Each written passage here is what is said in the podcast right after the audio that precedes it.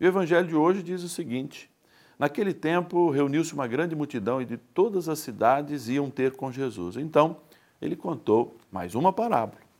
O Senhor saiu para semear a sua semente, enquanto semeava, uma parte caiu à beira do caminho, foi pisada e os pássaros do céu a comeram.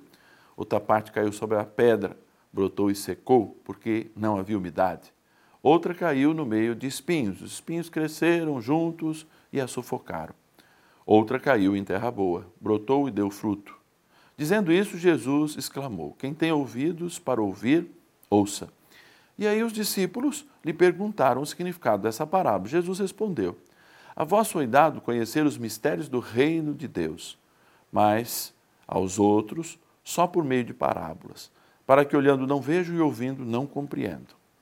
A parábola quer dizer o seguinte: a semente é a palavra de Deus. Os que estão à beira do caminho são aqueles que ouviram. Mas depois vem o diabo e tira a palavra do coração deles, para que não acreditem e não se salvem. Os que estão sobre a pedra são aqueles que, ouvindo, acolhem a palavra com alegria, mas não têm raiz. Por um momento acreditam, mas na hora da tentação voltam atrás. Aquele que caiu entre os espinhos são os que ouvem, mas com o passar do tempo são sufocados pelas preocupações, pela riqueza, pelos prazeres da vida e não chegam a amadurecer.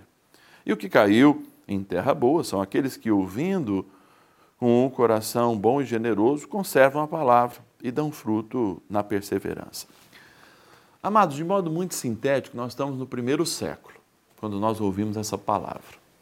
A semente era algo muito precioso. Então, a primeira indignação de quem ouvia essa parábola era como esse semeador é tão irresponsável, perdendo justamente as sementes em lugar que não são bons.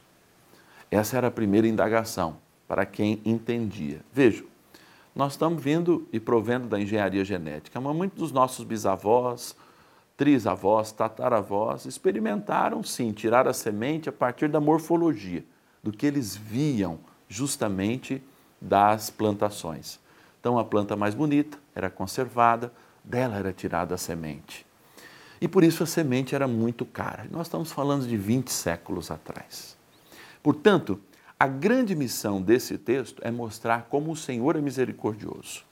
E, portanto, mesmo a gente achando que ele está perdendo tempo, semeando e perdendo, entre aspas, sementes em lugares que a gente acha improvável, por vezes esses corações se transformam e, de fato, também produzem bons frutos.